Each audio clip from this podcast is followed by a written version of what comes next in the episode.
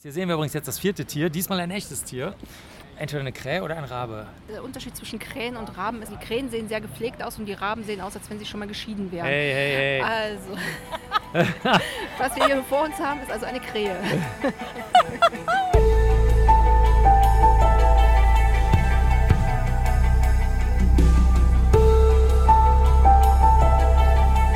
Veganinchens Stimme.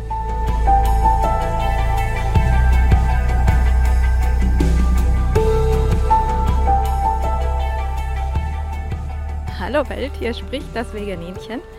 Ihr hört heute an den Umgebungsgeräuschen, dass ich unterwegs bin in Innsbruck. Und das Besondere dabei ist, dass ich heute eine tolle Begleitung dabei habe, der schon mal in meiner Sendung war. Und zwar den Marc Benecke. Hallo. Hallo Veganinchen. Hallo liebe Hörerinnen und Hörer. Und seine Frau, die Ines. Hallo Ines. Hallo. Und wir sind auf der Suche nach Natur in der Stadt. Jetzt gerade sind wir in einer leisen Straße. Immer mal wieder sieht man einzelne Bäume, die zugemauert sind. Marc, wie geht es diesen Bäumen deiner Meinung nach? Ja, Bäume sind ja äh, Wesen, die auch gern im Wald stehen. Ich will jetzt nicht unbedingt sagen, dass Also die alle Rudeltiere sozusagen. Rudel, Rudelpflanzen. Die, und ähm, hier stehen wir jetzt gerade vor einem, da ist auch noch auf die sogenannte Baumscheibe, also da, wo die Erde drin ist und das Regenwasser reinlaufen kann, da ist jetzt auch noch Kies drauf gestreut, sodass da ja keine Kräuter und anderen Pflanzen wachsen können. Dahinter ist ein Rasen, der platt gemäht ist, wo nichts, absolut nichts im Sinne von gar nichts blüht. Also das ist schon, das ist irgendwie äh, traurig. Aber das hat jetzt mit Innsbruck nichts zu tun, sondern das ist ja auf der ganzen Welt so. Ja.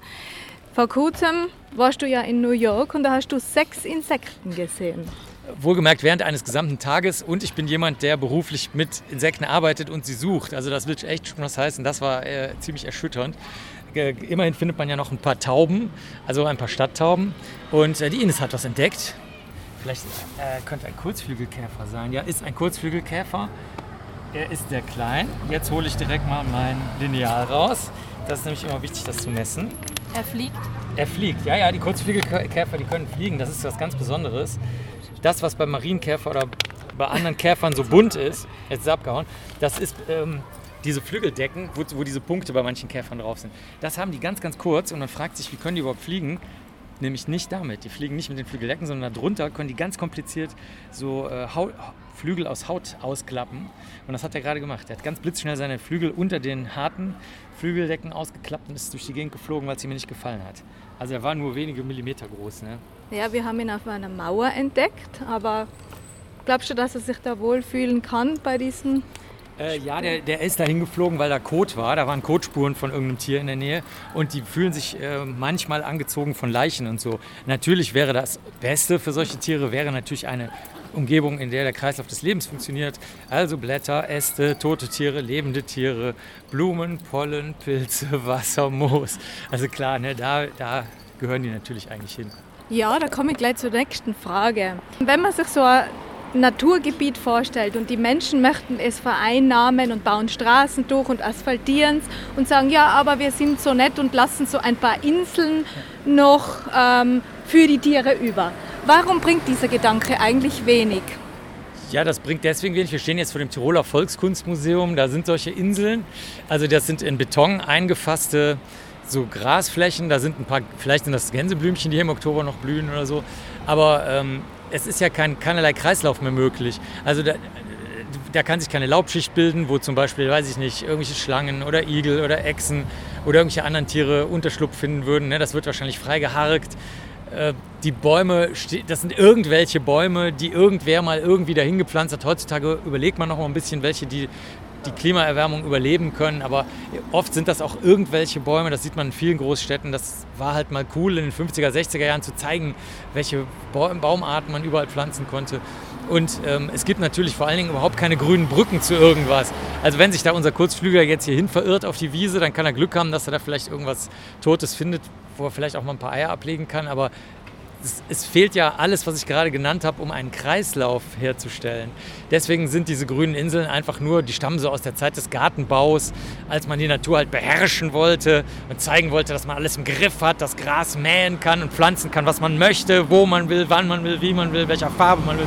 Also das, das sind halt wirklich, diese Inseln sind halt so, ja, es ist eigentlich wie, wie wenn man so eine aufgeblasene Schlauchboot-Giraffe ins Meer reinschiebt. Das hat halt mit dem Meer nichts zu tun und auch mit Giraffen nichts. Ne? Das ist einfach nur, Menschen zu amüsieren. Ganz dramatisch ist, finde ich, die, diese Situation für die Amphibien. Nicht nur, dass es keine Feuchtgebiete mehr gibt, sondern auch, dass komplett ihre Wandergebiete fast überall mit Straßen durchzogen sind. Und bei uns zum Beispiel ist, ist die Situation so, dass es ein paar nette ehrenamtliche Menschen gibt, die sie dann bei den Wanderungen über die Straße tragen und dann fangen sie halt ein paar von den vielen auf, die überfahren werden. Die ganzen Menschen übersehen dabei die tatsächlich dramatische Situation der Amphibien und im Ganzen gedacht, ich bin übrigens selber so jemand, der das macht, so kann es doch nicht weitergehen. Die Amphibien werden sterben. Äh, bei den Amphibien ist das Thema durch. Die Amphibien hat es als erste erwischt. Äh, Im Bezuge dieses, nicht, ist nicht nur die, diese Temperatur, Wetter, Klima, Trockenheit und so weiter Wandel, sondern auch die ähm, ganzen Nahrungsgrundlagen ähm, der Amphibien hat es erwischt und natürlich die Feuchtigkeit. Ist ja immer trockener geworden in den letzten Jahren. Also die, der erste Kollege, der schon, den ich schon weinen gesehen habe, mit Tränen, die aus den Augen kamen, weil das keinen interessiert hat mit den Amphibien, das ist schon bestimmt 15 Jahre her. Also die, ähm, die ganzen Salamander, Lurche, Frösche, Kröten und so weiter, die hat es sowieso als erste weggehämmert, hat keinen interessiert. Das heißt, ähm, dieses über die Straße tragen, was wir auch schon mal gemacht haben, da gibt es auch ein Video, könnt ihr euch, liebe Hörerinnen und Hörer, auch mal angucken. Ähm, das ist trotzdem eine gute Sache. Ich meine, man kann halt nur mit dem arbeiten, was noch da ist. Aber bevor es die Ameisen jetzt letztes Jahr erwischt hat, ähm, natürlich die ganzen Wildbienen, Regenwürmer, die immer kleiner und immer weniger werden. Da, da gibt es jetzt auch sehr viele neue Studien von diesem und letztem Jahr zu. Ähm, hat es die Amphibien sowieso schon weggehämmert. Also wenn man jetzt so ein ganz, wie soll ich sagen, wenn man sagen wollte, okay, worum soll man es denn jetzt überhaupt noch kümmern, dann könnte man die ganzen Amphibien eh schon vergessen, weil die, die gibt es eigentlich schon gar nicht mehr. Also die Amphibien, die man heute noch sieht, die Frösche, Kröten und so weiter, äh, da kann man sich noch dran freuen, aber das, sind, das ist so wie, keine Ahnung, wie so Vögel, das sind ja eigentlich auch noch so Mini-Dinosaurier, Singvögel, die hat es ja auch schon jetzt erwischt. Da, man sollte sich über jeden Singvogel, den man noch sieht, noch freuen oder über jede Echse oder über Kröte, aber da großflächig jetzt noch irgendwas zu retten, ist, ist, äh, ist seit 20 Jahren überhaupt nicht mehr möglich. Ja, und was bei den Amphibien auch ist, jetzt in der Stadt nicht so, aber bei uns, sie bauen ja überall diese Übergänge für die für die Kühe, dass die da nicht drüber gehen, bauen sie sowas in groß, das nennt man Weiderost. Oder, oder Kuhgitter. Kuhgitter. In Bayern, Kuhgitter. Und da fällt ja alles, alles halt rein, Eichhörnchen, Mäuse. Und da haben sie dann so ein Programm gemacht mit Aufstiegshilfen einbauen. Das melden dann drei Leute im Jahr und so und dann wird dann ein eingebaut. Aber dass da nicht großflächiger gedacht wird, dass schon beim Bau ein Vlies eingezogen wird und so. Es ist unterm Strich ist es die Antwort immer, sie sind nicht wichtig genug. Ja? Genau, also Menschen sind leider so wie, wie soll man das nennen? Das, das, die sind so äh, wie eingeschlafen, so wie beim Herrn der Ringe, der alte König, der, so, der gar nicht gemerkt hat, dass er, dass er so eingeschlafen ist und nur noch in sich selbst dämmert und nicht mehr die Umgebung wahrnimmt. So ist die Menschheit geworden. Also es bräuchte mal jemand, der, ähm, oder alle Menschen bräuchten das, dass sie sich mal anrühren lassen, nicht nur von niedlichen Tieren zum Streicheln oder sowas, sondern dass sie eben auch... Ähm, komplett aufwachen aus diesem, aus diesem Menschenbild, dass man sagt, etwas ist wichtig oder unwichtig. Es gibt überhaupt gar keine unwichtigen Tiere oder Pflanzen. Also wissenschaftlich jetzt, keine Meinungsäußerung. Das gibt es überhaupt nicht. Das ist ein, das ist ein ähm, also für die, die, die es mit Absicht sagen, ist es eine Lüge und für die, die es nicht wissen, ist es halt dieses vor sich hin dämmernde, demente, auf Menschen bezogene, unwahre. Ne? Mhm. Ja, das, das ist so. Was mir jetzt noch aufgefallen ist, wir laufen hier schon die ganze Zeit durch so, ähm, wie soll ich sagen, so schattige Überbrückungen durch, wie, also so Durchgänge, aber man sieht keine Spinnen. Normalerweise würde hier alles voller Spinnen sein. Das ist eigentlich schon ein sehr großes Zeichen, dass es keine Insekten mehr gibt hier in der Stadt, weil wenn es keine Insekten gibt, gibt es auch keine Spinnen und gibt es auch keine Spinnweben. Also normalerweise da oben, da wäre alles voller Spinnweben. Man sieht nichts im Moment. Nee, ist richtig. Das ist ja auch seit ein paar Jahren sehr auffällig. Also jetzt kann man natürlich sagen, in Tirol, da wird alles geputzt, aber jede Ecke äh, kann man nicht von der Spinne befreien. Ne? Also äh, wir, wir haben es auch gesehen, so seit zwei, drei Jahren mit Motten. Also wenn du in größeren Städten das Fenster aufmachst, ins Licht drin, dann sind natürlich dann Motten reingeflogen oder verschiedene kleine Fliegen von allen möglichen Arten. Die sind einfach, wie die Ines es gerade sagt, auch einfach überhaupt nicht mehr da. Also wir stehen jetzt, Oktober 2023, tatsächlich in der, genau der Situation, vor der wir alle immer gewarnt haben und, und Veröffentlichungen geschrieben haben und Podcasts gemacht haben und Vorträge gehalten haben. Es ist wirklich alles weg. Ja. Und die Menschen haben halt die nehmen es einfach hin und sagen sich, oh, ist doch, ist doch entweder, wie du sagst, egal oder nicht wichtig, oder sie sagen, oh, ist doch eigentlich gut, ne? ist schön sauber oder sowas. Ne? Ja. Aber es ist halt totale Selbstvergessenheit und, und ähm, Naturvergessenheit. Äh, glaubst du, dass Bildung auch was bringt? Weil ich bin mit so einem Schulprogramm bezüglich der Amphibien unterwegs und dann sagen die Älteren, ja, das ist ja nett, dass du das machst, aber bis diese Kinder aktiv werden, vergehen noch zehn Jahre, wenn du sie jetzt berührst mit deinem Programm. Aber glaubst du an Bildung?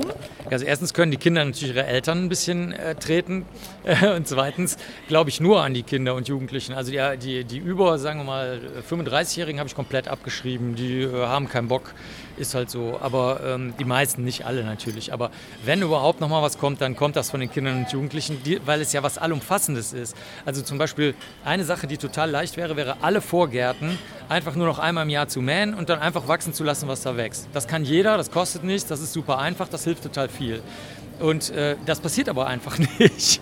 Und deswegen wird es wohl so sein, dass das dann die nächste Generation machen wird oder halt auch nicht. Ja, in den Gärten räumen sie ja auch gerne auf.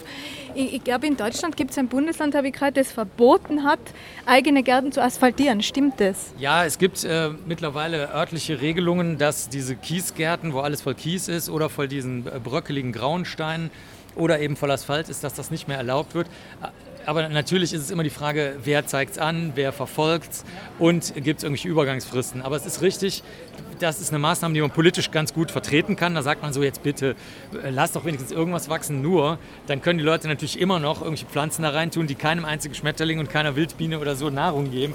Also da ist auch ein easy, easy way out, ne, dass man dann die klassische deutsche gerade beschnittene Hecke oder so da reinmacht. Also, aber das stimmt, so, es gibt einzelne Regelungen, aber über, über, Gesetze wird man es nie regeln können, weil wenn die Menschen keinen Bock haben, haben sie keinen Bock. Ne? Also es muss schon von den Leuten selber kommen.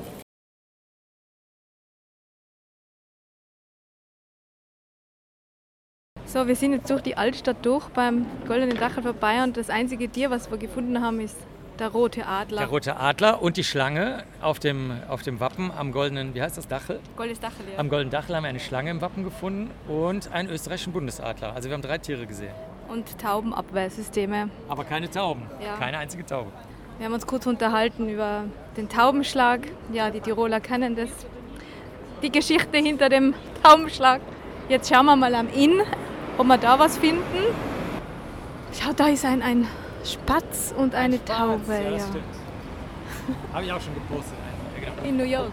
Ja, nee, auch hier, äh, also Spatzen sind interessant. Wir sehen gerade den ersten Spatz vor fünf Jahren beispielsweise, unvorstellbar. Da ist die ganze Stadt, überall, Berlin, jede Stadt, Hamburg, in Österreich die Städte, überall, die sind natürlich voller äh, Haussperlinge gewesen, also Spatzen. Und jetzt sehen wir tatsächlich den ersten Spatzen. Also tatsächlich ist es so, nicht nur die normalen Singvögel hat es schon dahin gerafft, das haben alle mitbekommen, Meisen, alle möglichen anderen, äh, sondern jetzt auch die Spatzen. Ich meine, wo, wo, wenn ich mal fünf Jahre in der Zeit zurückgehe, allein die Vorstellung, einen einzelnen Spatz einsam rumgeistern zu sehen, ist so völlig unvorstellbar. Die, die sind natürlich immer in Gruppen unterwegs und machen einen riesen Lärm, Ja. aber der ist da ganz alleine. Bei uns im Garten, wir lassen ja alles wachsen, ist ein Dschungel. Da, wir haben über 50 Spatzen. Cool. Sieben Eichhörnchen, Eichelheer. Wohnen die da im, im, im Ja, die schlafen im, im Holunderstrauch. da ist immer ein Riesenwirbel. Ja, das ist cool. Ja, und mein Sohn, das habe ich dir eh geschrieben, hat, war in Wien und der war dann ganz paralysiert, hat da in unseren Garten geschaut und gesagt, er hat jetzt seit Wochen kein einziges Tier mehr gesehen. Genau, das ist, das ist wirklich, wirklich das, was die meisten Menschen vergessen. Natur ist, selbst wenn man keine Tiere mag und wenn man nur Menschen für die Größten hält und für sich selbst den schlauesten und wichtigsten und mächtigsten Menschen auf der Welt. Aber Natur tut jedem nachweislich gut. Das, die Menschen wie dein Sohn, die merken das natürlich, wenn sie auf einmal aus dem schönen Garten mit vielen Tieren kommen und dann nach Wien kommen und keine Tiere mehr sehen. Aber man merkt es auch umgekehrt. Die Menschen, die so eingeschlafen sind und nicht merken, dass was, was nicht mehr da ist, wenn die mal in die Natur gehen, merken die richtig schon nach einer halben Stunde, wie sie innerlich so aufblühen und wundern sich dann selbst, was auf einmal los ist. Ja, das ist halt, das ist halt total unnatürlich ohne Natur und ohne andere Lebewesen in der Umgebung zu sein. Deswegen holen sich auch alle Leute während Corona Katzen und äh, niedliche Hunde und so weiter, weil, weil man spürt, dass das unangenehm ist. Ne? Und da, das verstehe ich am allerwenigsten, weil ich muss weder Naturschützerin, Naturschützer sein. Ich muss auch keine Tiere mögen. Aber man sollte doch wenigstens sich selber mögen. Ja. Also das müsste doch noch möglich sein. Ja, jetzt sind wir am Inn. Ja, der Inn ist ein geregelter Fluss. Wenn man sich das überlegt, wie wunderschön das Inntal früher einmal war, wo der Inn noch nicht eingesperrt worden ist. Und ich, ich selber ich wohne in einem Gletschertal und da haben sie auch den ganzen Fluss so eingesperrt. Und jedes Jahr kommen dann Überschwemmungen, wenn, wenn die Schmelze eintritt und dann es lang regnet. Und es kommen ja jetzt diesbezüglich schon Überlegungen, das wieder rückgängig zu machen und naturnahe Flussauen und so weiter zu bauen. Ja, geht auch nicht anders. Ne? Das sieht man ja am Rhein beispielsweise. Da gab es ja, insbesondere in Köln, da gibt es so eine Altstadt und da sind sehr, sehr viele Touristen aus aller Welt, weil das auch Weltkulturerbe ist, der Kölner Dom und so. Und da gab es dann die erste Überschwemmung und dann haben alle gesagt, ja gut, das ist eine Jahrhundertflut, da brauchen wir jetzt nichts machen, es ist ja, kommt ja nur einmal im Jahrhundert. Und dann kam die nächste Jahrhundertflut und dann war die einzige Lösung, und da muss man sagen, da gibt es sehr, sehr viele gute Hochwasserexperten, Expertinnen, auch von den anderen Ländern, die da betroffen sind, Niederlande und so. Und die haben dann dasselbe gesagt. Die haben gesagt, ja, aber die Lösung wissen wir alle. Wir brauchen Überflutungsflächen und die bestehen aus Natur. Also man kann natürlich nicht den alten Zustand des Rheins, mit, so wie beim Innen jetzt mit ganz vielen kleinen verschnörkelten, äh, schlangenartigen Wasseradern wiederherstellen, aber die Überflutungsflächen und die Natur, die sind, sind natürlich überhaupt kein Problem. Ja, es ist tatsächlich die einzige Lösung. Es ist technisch nicht beherrschbar. Das hat jetzt das, die Jahre, sagen wir mal, die letzten zwei Jahre gezeigt. Ne? Da haben wir so krasse Überflutungen gehabt, nicht nur in New York, wo halt ständig die U-Bahn abgesoffen ist und so weiter und aus der Wand schon das Wasser kam sondern auch äh, Talsperren, die dann eben komplett vertrocknen auf einmal. Da brauchst du das Wasser auch nicht mehr beherrschen, wenn kein Wasser mehr da ist und so. Also die einzige, die einzige wenn man so will, eine Kontrolle ist und, und das Zurückhalten und das, wenn man auch das Bändigen kann nur durch natürliche Maßnahmen erfolgen und eben gerade nicht durch technische Maßnahmen. Das ging mal eine Zeit lang, ne? 100 Jahre lang ging das.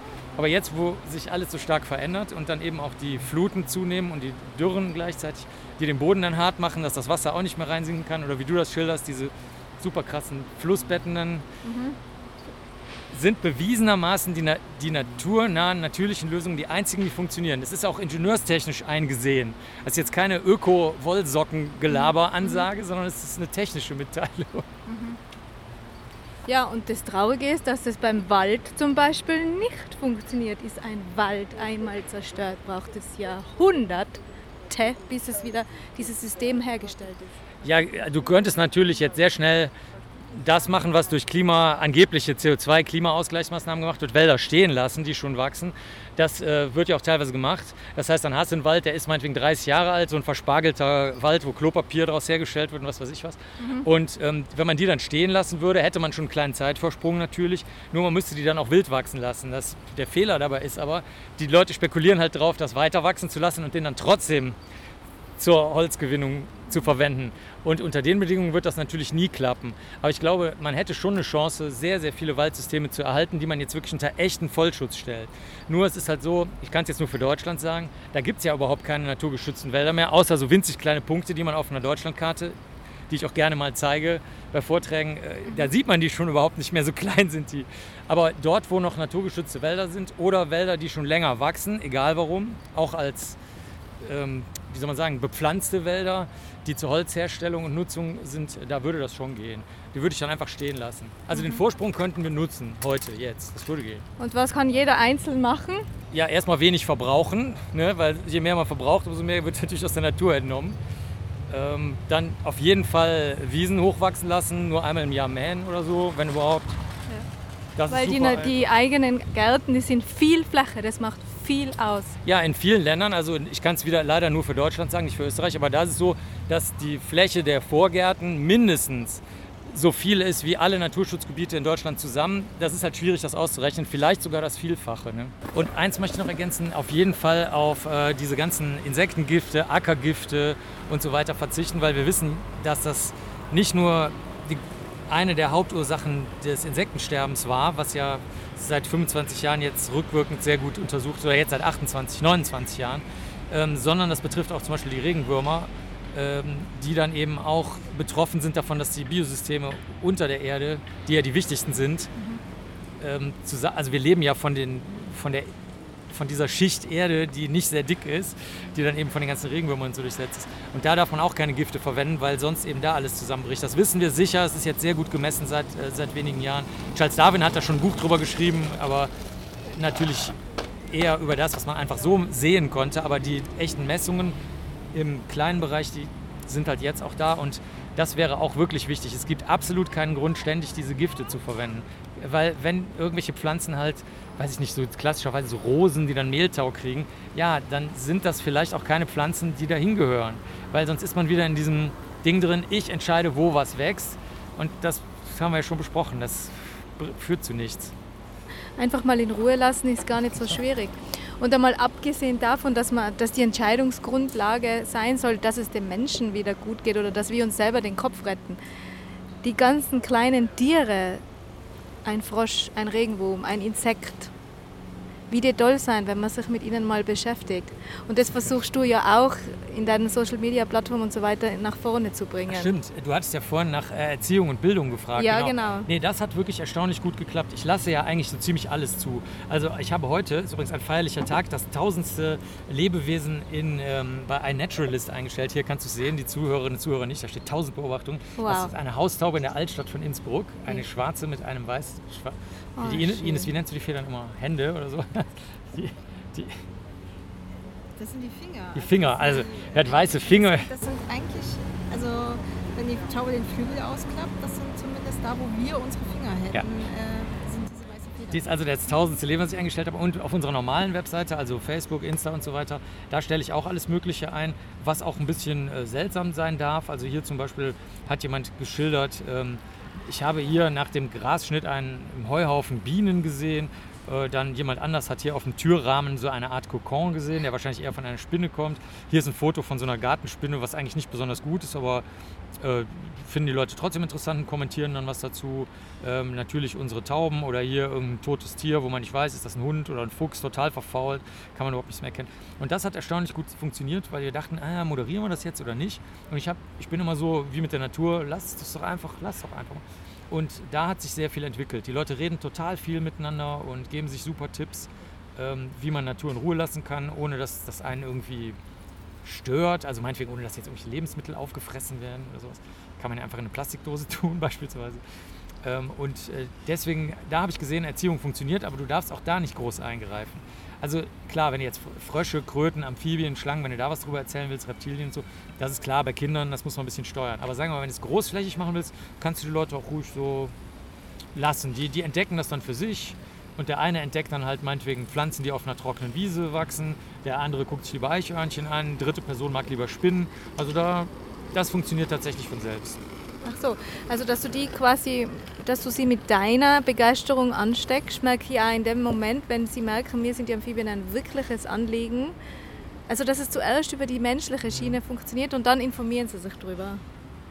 Ja, oder es ist kindliche Neugier einfach. Also ich, ich, ich lasse den Menschen lieber da raus, so, weil sonst kommen wieder Diskussionen darum, was ist nützlich für Menschen und was nicht, nur so wie wir gerade ja, darüber ja. geredet haben. Ja. Klar, es, letztlich haben wir Menschen ein Problem, aber ich denke als Biologe schon weiter. Also ich könnte, also ich wir wissen ja, dass die menschliche Kulturen, so wie wir die kennen, das jetzt nicht überleben werden. Ähm, was wir jetzt gemacht haben, also seit diesem Jahr, wie gesagt, ich habe Oktober 2023, ich meine, das war das heißeste Jahr, der Abstand zum Beispiel in der Tiefe des Meeres zur Temperatur, aber auch der CO2-Anstieg, die sind überhaupt gar nicht mehr handhabbar. Also die Politiker, Politikerinnen, die jetzt sagen, auch in Zentraleuropa, wir machen alle das Richtige oder auch in Nordeuropa, der, der Regierungschef da, das ist schon richtig. Die machen aus ihrer politischen Sicht das Richtige, aber biologisch nicht. Und ähm, deswegen stecke ich die Leute lieber ohne Menschen mit kindlicher Neugier an. Guckt mal, was ihr da finden könnt. Weil in jedem Menschen steckt halt noch ein Kind. Und wenn die dann eine Antwort kriegen von anderen, die dann sagen, aha, das meinetwegen hier, das ist jetzt keine herbstliche Färbung auf dem Blatt, was da liegt, sondern das ist ein Pilz, dann sagen die vielleicht, ach interessant, hä, Pilze auf Blättern, wusste ich gar nicht. Also das kann in jede beliebige Richtung gehen, das kannst du gar nicht wissen. Ja. Ich bin auch in vielen so kleinen, so, kauzigen Gesellschaften, die Moss Appreciation Society, also die ist virtuell im Internet, wo, wo, die Leute nur Moos fotografieren, aber dann ist neben dem Moos ist auf einmal ein Schleimpilz oder ein anderer Pilz und dann werden die Moos-Fans auf einmal auch Pilzfans und so. Also da spielen Menschen dann überhaupt keine Rolle mehr. Okay, das ist ja ein toller Zustand dann. das ist sehr beruhigend jedenfalls. Ja, ja. Und du, du haltest ja auch durchaus Vorträge vor ähm, Menschen, die schwer berührbar sind. Also wenn man manchmal deine Vorträge anhört und dann kommen dann schon spitze Kommentare und so aus dem Publikum, wie gehst du damit um? Merkst du, dass da bei denen trotzdem irgendwie danach was anders ist, als bevor sie dir zugehört haben? Nein, also bei den Älteren äh, habe ich da keine guten Erfahrungen gemacht. Die schreiben dann, wenn mal zurück, so, ja, ich werde versuchen, ein bisschen, ne, ne, ne, ne, ne ergänze, was du möchtest. Äh, mehr kommt da nicht, weil die schon zu versteift sind äh, in ihrem Verhalten. Aber bei den Jüngeren ähm, auf jeden Fall, weil für die ist das normal, dass das Leben sich dauernd ändert. Die kennen ja eh nur noch Projekte, Aktionen, kurzlebige Dinge. Das Langfristige ist ja verschwunden. Und deswegen ist das für die auch einfacher dann zu sagen, ach so, ja, äh, probiere ich jetzt mal aus oder äh, habe ich verstanden, greift mich in meiner Persönlichkeit ja nicht an, wenn hier wissenschaftliche Tatsachen durch Messungen geschildert werden, okay, mache ich oder so.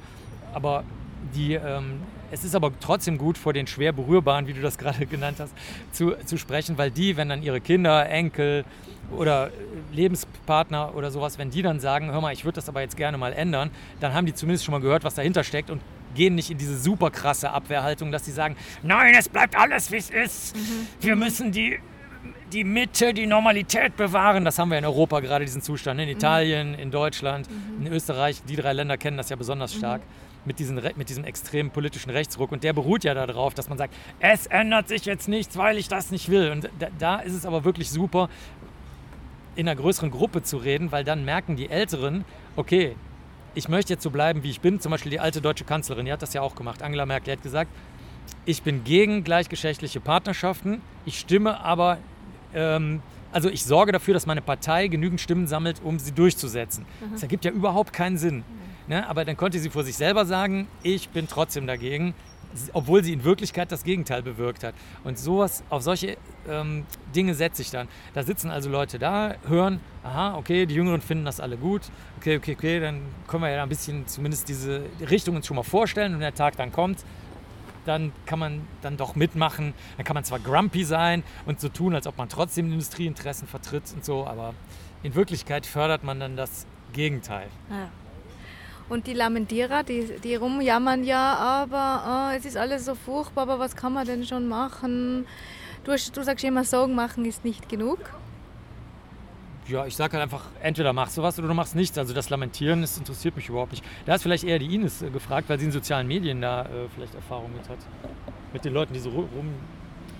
Also ich, ich frage immer jedem, was, was er jetzt so denkt erstmal. Also ich frage erstmal, wie, wie ist der Zustand der anderen Person? Was, was wünscht sie sich denn? Was, was will sie denn? Viele wollen ja einfach nur nicht... Ähm, zum Beispiel irgendwas verlieren, was sie jetzt haben. Das ist ja meistens die große, äh, ganz große Angst. Also nicht mehr, nicht mehr den Luxus zu haben, den man jetzt hat. Und das, das fängt dann schon bei Essen an. Dann, dann, dann sage ich einfach so, wenn du auf vegan umsteigst, musst du eigentlich auf nichts verzichten. Du musst dich nur mal umstellen. Und das kannst du ja auch ganz langsam machen. Dann guckst du einfach beim nächsten Einkauf, guckst du mal, versuchst du mal eine Sache zu ersetzen, die du normalerweise immer äh, als Tierprodukt äh, kaufst. Guckst du jetzt mal nach einer einzigen Sache, äh, ob du dafür irgendeinen äh, gleichwertigen Ersatz findest. Und das funktioniert ganz super. Dann geht man jeden, jeden Tag, wenn man irgendwie einkauft, oder sagen wir den Wocheneinkauf bei, bei Leuten, die halt ländlicher wohnen, dann hat man jeden Tag eine Sache mehr, die man halt nicht mehr als Tierprodukt verwendet. Und dann ist das der Umstieg ganz leicht und ganz, äh, ganz einfach, ohne dass man auf irgendwas verzichtet hat. Genau, aber auf die Diskussion einlassen, das bringt was oder das bringt nichts. Das, das führt. Ich sage immer, tust du jetzt heute was oder tust du jetzt heute gerade nichts? Da ist bei mir das Ende. Also ich bin nicht so sozialarbeiterisch wie die Ines. Also, weil, weil was soll das Reden? Das Reden nützt nichts. Hier sehen wir übrigens jetzt das vierte Tier, diesmal ein echtes Tier. Ein, entweder eine Krähe oder ein Rabe. Hallo. Ja, der Unterschied, äh, der Unterschied zwischen Krähen und Raben ist ja meistens, äh, die Raben sehen immer, äh, also die Krähen sehen sehr gepflegt aus und die Raben sehen aus, als wenn sie schon mal geschieden wären. Hey, hey, hey. Also, was wir hier vor uns haben, ist also eine Krähe. die beste Erklärung der je gehört Hallo. Hallo, schön. Ja, der guckt, der guckt. Wie machst du das? Ähm, beobachtest du sie aus der Ferne oder gehst du auch auf sie zu? Die Rabenvögel sind leider sehr scheu, da kannst du nur aus der Ferne machen, so wie ich es jetzt mache. Da habe ich ein, eine spezielle Kamera mit, mit einem Objektiv. Natürlich sieht die, äh, Krähe oder der Rabe das, äh, aber. Ist wirklich eine Krähe. Ist eine Krähe, ja. ja. Aber ähm, da musst du aus der Ferne mal bei den Stadttauben kommt es drauf an. Wenn das zum Beispiel die freigelassenen Hochzeitstauben sind, die, die ich heute zum Beispiel fotografiert und eingestellt habe, die sind total zutraulich, die kennen das halt mit Menschen. Also was heißt zutraulich, aber die haben nicht so eine Angst. Und es gibt aber auch welche, die aus großer abhauen. Aber Krähen kann man mit äh, Nüsschen bestechen. Ah ja, hast du Nüsschen dabei? Diesmal nicht. Ich Ja. habe sehr oft Nüsschen Ines für hat das, dabei. hat das ganze Jahr Nüsschen für Krähen dabei gehabt. Sie ist gerade auf einem macht auch sehr viel Tisch. Spaß. Die Ja. Krähe hatte ich auch wiedererkannt, einer an der Straßenhaltestelle. Sie schaut, ob die Menschen Ja, ja, ja. Hinterlassenschaften auf diesem Tisch haben. Das sind halt, also das sind die Stadtvögel gewesen, die wir noch so kannten. Klar, Eichhörnchen, Raben, Krähen, Tauben. Amseln. Sehr, sehr gut, dass du das sagst mit den Amseln. Die, die hört man nämlich auch äh, schon äh, seit längerem nicht mehr, die Amseln leider. Meine Lieblingsvögel habe ich auch auftätowiert, weil sie schön schwarz gekleidet sind und weil sie toll singen. Und äh, das ist leider auch in Vergessenheit geraten. Also, dass wenn ich halt auf einer Wiese ein Picknick mache oder grille oder so, kann man ja gerne machen. Aber dann, dann sind dann halt auch Grashüpfer, Amseln, alle möglichen anderen Tiere, die auch mal vorbeikommen. Und äh, wer mal darauf achtet, die sieht man auch kaum noch. Ne? Ja, stimmt, das werden weniger. Ja, viel weniger. Ne? Mhm. Also im Grunde genommen, wenn du heute auf einer, äh, auf einer Wiese bist, wo auch noch, sagen wir mal, ein bisschen Wasser ist und ein paar Büsche, wo die Tiere sich auch verstecken können oder vielleicht auch noch irgendeinen Rand mit Blühpflanzen oder so, du, du triffst kaum noch Tiere. Also klassischerweise war es so, dass selbst in Kleingärten, wo dann wirklich halt, die, die waren ja nach dem Krieg in den zerbombten Städten dafür da, äh, in Zentraleuropa, dass man dann da was anpflanzen konnte, ähm, Erbsen, Bohnen, Möhren, Äpfel und so weiter. Da hast du schon viel Spinnen und Mücken und Fliegen und alles Mögliche an Tieren gehabt, Amseln, aber die, die sind weg. Ich sage zu den Kindern immer, setzen wir uns mal hin und beobachten mal das Tier und danach äh, versetzen wir uns rein oder wir, wir, wir versuchen uns reinzuversetzen, wo will da die Krähe hin? Was, äh, was gefällt ihr? Wo, wo will sie weg? Wo fühlt sie sich wohl? Also einfach mal einen Perspektivenwechsel. Es ist wunderschön. Das ist die absolut beste Idee. Wenn du die Leute so weit hast, dann ist alles gut. Die Ines macht das auch dauernd, weil sie denkt sowieso, ohne groß drüber nachdenken zu müssen, denkt sie sowieso aus der Sicht der Tiere. Und äh, das ist die best, das ist die allerbeste Technik, die du da anwendest. Also es sind schon ein paar da, die beobachten sich gegenseitig. Das merkt man, weil wenn eine Krähe etwas Interessantes gefunden hat, sind dann landen die anderen auch. Ja, wobei das auch, das ist immer lustig. Also es gibt auch sehr viele Geschichten aus der alten Literatur, also äh, Bremen und Gessner und Rondelette über die letzten, sagen wir mal, 400, 500 Jahre, dass die Tiere angeblich auch, je nachdem wie das gerade die Stimmung bei den Menschen war, dass die so sozial sind und teilen. Und das ist eigentlich auch ganz lustig, wenn man die Tiere beobachtet. Die, sind, die teilen halt nicht immer Na. und sind auch nicht immer sozial. Im Gegenteil oft, ja. Also das sind jetzt keine Heiligen, ne? ja. Wenn einer was Interessantes gefunden hat oder vergräbt, dann kommt schon der Nächste und gräbt es wieder aus. Wir sind jetzt am Inn und wir spüren ein ganz anderes Klima am Inn. Es ist feuchter und kühler und gleich viel angenehmer, wenn ein bisschen Wasser zugelassen wird. Ja, ich meine, es ist ja äh, die Schreckensmeldung für Österreich kam ja, als in den großen Zeitungen stand, Linz ist bis 2050 nicht mehr bewohnbar. Da war was los, als ich das dann, das, das hatte ich aus Linz, aus der Zeitung, ne? die habe ich mitgebracht. Und dann ähm, kam mir, nein, das stimmt überhaupt nicht und so weiter. Und dann habe ich mal die Klimadaten rausgesucht dazu. Also ich glaube, viele machen sich gar nicht bewusst, wie das, was du jetzt gerade sagst, also das, was wir hier spüren, dass es viel kühler, viel frischer, viel angenehmer ist, dass das längst gemessen ist in den Städten. Also wenn du in den Städten einfach überall Pflanzen hochwachsen lässt, zum Beispiel auch Efeu würde schon reichen, alle Wände voll Efeu wachsen lassen, bam. Ich weiß schon, was jetzt alle wieder sagen und schreiben, ne? aber man kann Efeu problemlos halt hochwachsen lassen, ohne dass es dann den Putz von der Wand kaputt macht, indem man davor halt was spannt, ein Gitter oder so, wo das halt dann lang wächst. Und die Temperaturunterschiede sind ja bis zu 10 Grad Celsius und wir haben das ja dieses und letztes Jahr erlebt, wie gut das wäre, wenn wir mal diese äh, Abkühlung hätten, weil ich meine, die Städte mit 40 Grad oder 42 Grad wie in London, das haben wir selber erlebt, wir waren da, während das so war, das kann ja keiner mehr aushalten. In dieses Jahr war es ja so, dass Menschen in, äh, in südlichen USA, wenn die hingefallen sind auf die Straße, hatten die echte Verbrennungen. Die sind nur mit ihrer Haut auf die Straße gefallen Wahnsinn. und hat, mussten äh, behandelt werden wegen Verbrennung. Also das ist schon passiert. Das ist nicht irgendwie eine Science Fiction, sondern das alles, was ich hier erzähle, ist schon längst passiert. Deswegen wäre das also eben auch gut, überall, an jeder Ecke einfach alles überwachsen. Hier steht zum Beispiel hinten so ein, ich weiß nicht, so, eine, so ein überdachtes Ding aus Beton, wo man vielleicht Musik drin machen könnte oder weiß ich nicht, was das mal war. Das könnte man ja problemlos sofort mit Efeu bewachsen lassen. Ja. Und Efeu jetzt um die Zeit, wir stehen hier im Oktober, da, wenn man da mal ins Efeu guckt, sind Zehntausende von Insekten jetzt um die Zeit da, weil ja kaum noch Blühpflanzen da sind.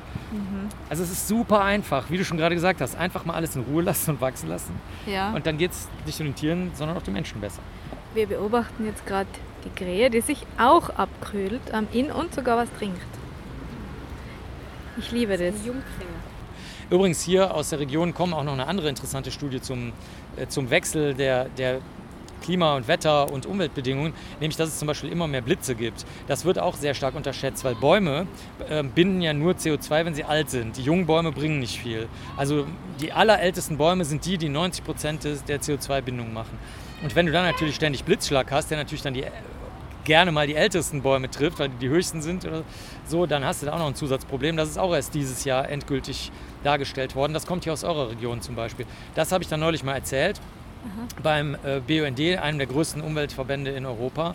Und äh, da waren die auch ganz erstaunt, dass, dass das wirklich aus jeder Ecke kommt. Also nicht nur die Ameisen sterben, die Singvögel sterben, die Kröten sterben, ne, ne, ne, ne, die ganzen Wollsocken sollen uns in Ruhe lassen, sind wir doch froh, dass die ganzen Tiere tot sind, sondern alles, was sie auch technisch lösen wollen, CO2-Bindung und so weiter, das wird auch gerade durch die von uns bewirkten Veränderungen weißt du, so von hinten rum, dann zum Beispiel jetzt über die Blitze zerhackt. Und das muss dann jeder ernst nehmen, weil selbst wenn du, kein, wie gesagt, keine Tiere, keine Pflanzen, keine Menschen außer dich selber magst, ist aber dann schlecht, wenn du irgendwann äh, verbrutzelst, wenn du auf den Boden fasst. Ne? Ja, ja, ja. Das kann man übrigens online anschauen auf YouTube, diesen Vortrag von dir. ja. Liebe Ines, darf ich dich nochmal bitten, wir haben leider zuerst ohne Mikrofon über die Tauben gesprochen, nochmal zu erklären, woran man erkennt, dass sie in Städten, ja, sagen wir mal, dem Taubenproblem Herr werden versuchen. Wenn man sehr viele Tauben sieht, die ganz besondere Zeichnungen hat, dann merkt man, dass die Tauben sehr schnell sterben. Weil dann äh, rücken nur die Tauben nach, die, äh, also die, die ausgebüchsten Tauben von den Brieftauben, von den Zuchttauben, von den, ähm, was gibt es denn noch, Hochzeitstauben Ja. und so weiter. Wenn man dann nur noch diese, diese ganz besonderen Färbungen hat, die, äh, dann, dann heißt das ja, dass die sehr schnell getötet werden, alle Tauben. Und nur man nur noch diese besonderen Färbungen hat vom Ausbüchsen. Das ist furchtbar.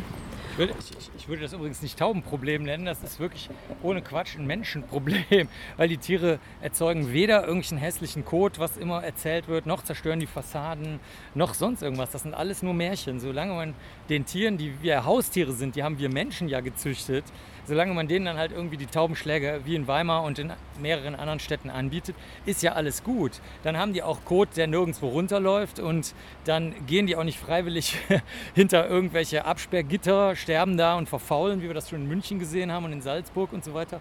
Äh, Also das ist gar kein Problem. Das ist wirklich nur, Menschen machen halt nur Theater und Drama, anstatt das Vernünftige zu tun, machen sie halt irgendwas anderes und dann wundern sie sich, wenn, wenn die schlechte, falsche, sinnlose Kontrolle dann halt genau dazu führt, nämlich zu schlechten, sinnlosen, falschen Ergebnissen. Genau, ich verweise auf meine Sendung mit dem Verein Hamburger Stadtdaum, wo wir das alles ganz genau erklärt haben.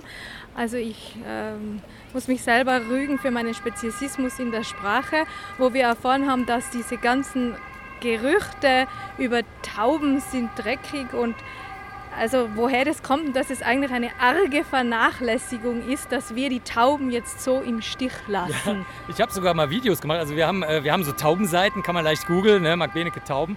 Und da habe ich eins gemacht, einfach mal in Brüssel, wo wir nur die Tauben beim Baden beobachtet haben. Und ich glaube in Köln auch am Taubenbrunnen. Ähm, also die machen ja nichts lieber, als sich sauber machen und ordentlich sein. Ist, ich weiß überhaupt nicht, wo das herkommt, dass man denkt, dass die gerne dreckig sein würden. Kein Lebewesen ist gerne voller Parasiten und Schmutz. Kein Lebewesen auf der Welt. Also selbst eine Staubwanze, die sich tarnt mit Dreck und Staub, macht das obendrauf. Also wie ein Rucksack sozusagen, aber natürlich nicht in ihrem Gesicht und an ihren Beinen und sonst irgendwo. Ne?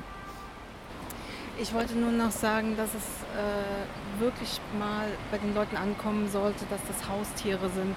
Also wenn das, wenn das halt Hunde wären, die heimatlos wären, da würde jeder sagen, okay, den Hund müssen wir einfangen, den müssen wir ins Tierheim bringen, um den müssen wir uns kümmern. Aber bei Tauben wird immer gesagt, das, sind, das sei, sei Ungeziefer, das sich, das sich auf unseren Straßen rumtreibt. Aber ist es ja gar nicht, sondern das sind unsere ehemaligen Haustiere. Noch dazu wunderschön. Wunderschön, Aber- auch zu ja. beobachten auf Mark seiner Seite. Genau, aber ich auch selbst der Begriff der Schönheit, was soll's, ne? Also der eine findet was schön, der andere nicht. Das sieht man bei Menschen, ne? Dem einen gefällt dies, dem anderen gefällt das. Also auch wenn die Tiere jetzt meinetwegen irgend, irgendwer für hässlich halten würde, wird es ja nichts daran ändern, dass das total normale, normal ist eigentlich der richtige Begriff. Sie sind einfach total normal. Gibt es keinen Grund da irgendwie ähm, solche, solche starken Gefühls, ähm, besonders ablehnenden Gefühlsregungen zu haben. Ne? So, wir sind jetzt am Ende unserer tollen Stadtwanderung. Es war mir eine Freude. Und wir haben was entdeckt, es war mir auch eine große Freude. Zum Beispiel auch noch eine Schildwanze, wollen wir nicht verschweigen. Ja. Winzig klein, ungefähr ein Millimeter groß. Und einen Buchfink. Und äh, ein, wir haben unsere Taube, unsere weiße Taube, die wir vorhin schon gesehen haben, mit dem schwarzen Schwanzfedern wieder getroffen. Also war einiges los. Ja. Noch ein Spatzenschwarm. Wie nennen die sich eigentlich als Schwarm? Weiß das jemand, was das Fachwort dafür Pulk. ist? Spatzenpulk. Spatzenpulk. Rudel, Herde, Bande. Bande, ja, Bande trifft am ehesten. Vielen Dank euch beiden. Und wenn ihr wieder in Innsbruck seid, machen wir das nochmal. Vielleicht auch im Winter oder im Frühling. Sehr, sehr gerne. Genau, dann schauen wir mal, was da für Tiere vielleicht noch hoffentlich anzutreffen sind. Sehr. Tschüss, wie der Deutsche sagt. Wiedersehen. Tschüss. Tschüss. Bis zum nächsten Mal, eure Christina.